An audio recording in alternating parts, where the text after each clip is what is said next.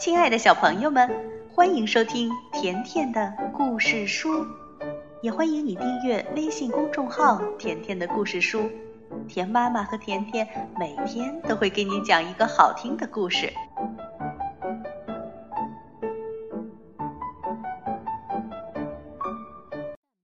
小朋友们，大盗贼的故事，上一次我们讲到。警察迪莫瑟尔先生也需要居民的帮助来共同抓住大盗贼。那卡斯佩尔和塞博尔会怎样帮助警察呢？今天我们来讲第三集。小心，内有黄金。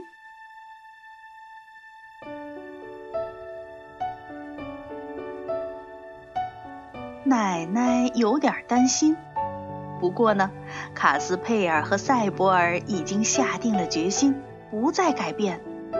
他们无论如何都要抓到大盗霍琛布鲁斯，还要把抢走的咖啡沫重新交还到奶奶手里。可遗憾的是，他们对霍琛布鲁斯的行踪一无所知。卡斯佩尔说：“我们一定会找到他的。”两个人绞尽脑汁的，一直想到星期天中午。卡斯佩尔突然笑出了声。塞博尔问道：“有什么好笑的？”“我有办法啦！”“什么办法？”“等一会儿你就明白了。”卡斯佩尔和塞博尔从奶奶的地窖里找到了一个空土豆箱子。把箱子搬到院子里，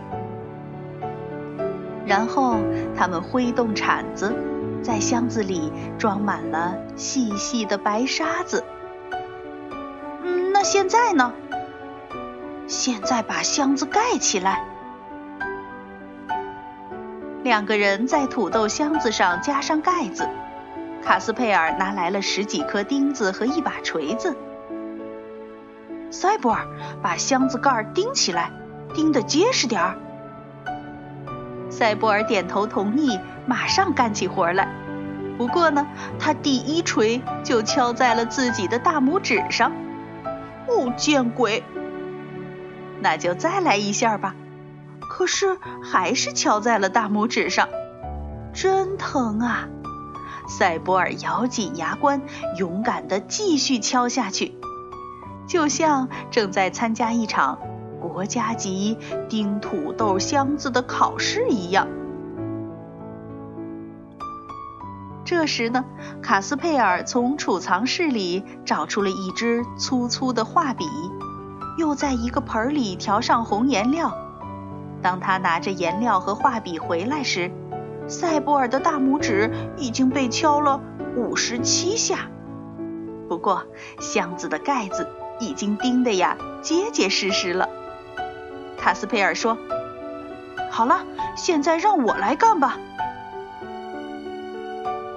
卡斯佩尔用画笔薄薄地蘸满红色颜料，在塞博尔惊奇的目光下，在土豆箱子上写下了大大的、很远就能看清楚的几个字。是什么字呢？原来是。小心，内有黄金！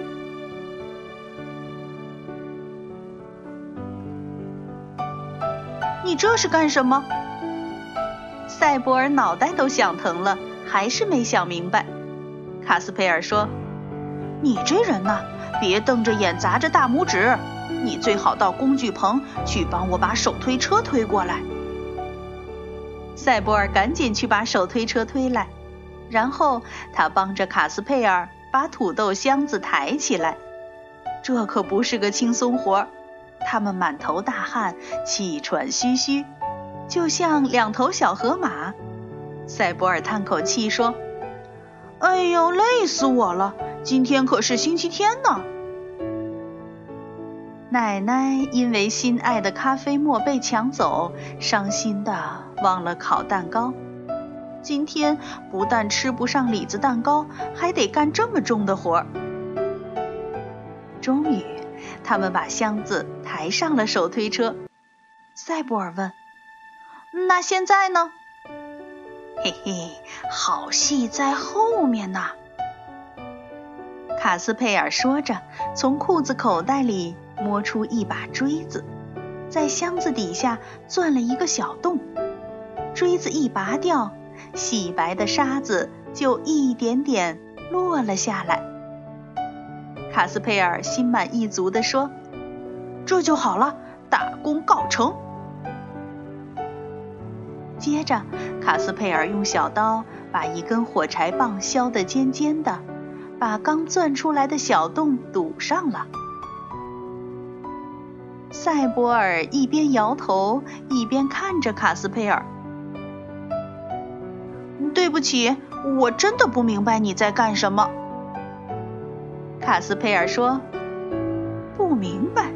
哼哼，道理很简单嘛。”明天上午，我们把装着箱子的车子推到森林里去。霍琛布鲁斯肯定躲在那里，他看到我们，一定也会看到箱子上的字。他会想：哈哈，里面是金子。原来如此！赛博尔听后叫了起来。那然后呢？卡斯佩尔接着说：“然后霍琛布鲁斯当然会来抢箱子，那咱们就假装逃跑，把箱子留给他。他拿到箱子以后，你说他会去哪儿呢？”“哎呀，很简单，赛博尔，他肯定想搬到他的强盗洞里去。一路上，箱子底下的洞眼儿会掉下沙子来。”森林里一定会留下一道细细的白沙子痕迹，那我们顺着漏下来的沙子就能找到霍真布鲁斯的藏身之处。怎么样，我这个主意不错吧？赛博尔说：“太厉害了，我们一块儿干吧。